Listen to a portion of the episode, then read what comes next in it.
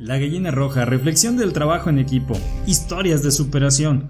Érase una vez una gallinita roja que escarbaba en el corral hasta que descubrió algunos granos de trigo.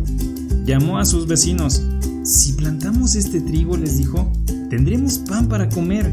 ¿Quién me ayudará a plantarlo? Yo no, dijo la vaca. Yo no, dijo el pato. Yo no, dijo el cerdo. Yo no, dijo el ganso. Entonces yo lo haré, dijo la gallinita roja. Y lo hizo. El trigo creció alto y maduró en grano dorado. ¿Quién me ayudará a recoger mi trigo? preguntó la gallinita roja. Yo no, dijo el pato. Eso está fuera de mi clasificación, dijo el cerdo. Perdería mi antigüedad, dijo la vaca.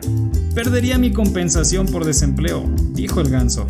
Entonces yo lo haré, dijo la gallinita roja. Y lo hizo. Llegó el momento de hornear el pan. ¿Quién me ayudará a hornear el pan?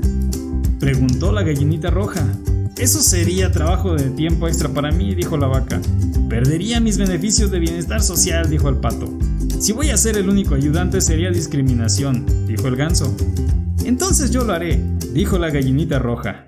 Ella horneó cinco panes y los sostuvo en alto para que sus vecinos los vieran. Todos querían pan. De hecho, exigieron que se les diera. No, dijo la gallinita roja. Yo puedo comerme los cinco panes.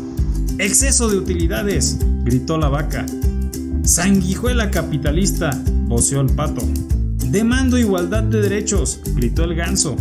El cerdo solo gruñía.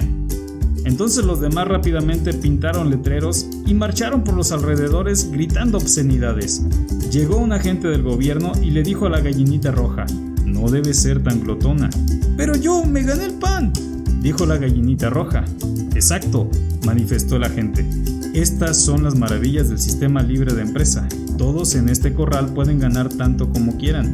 Sin embargo, bajo las regulaciones gubernamentales, los trabajadores que producen deben dividir su producto con los haraganes. Después de eso, todos vivieron felices para siempre. Pero los vecinos de la gallinita roja se preguntaban por qué ella nunca volvió a hacer pan. Y es así como hemos llegado al final de esta historia.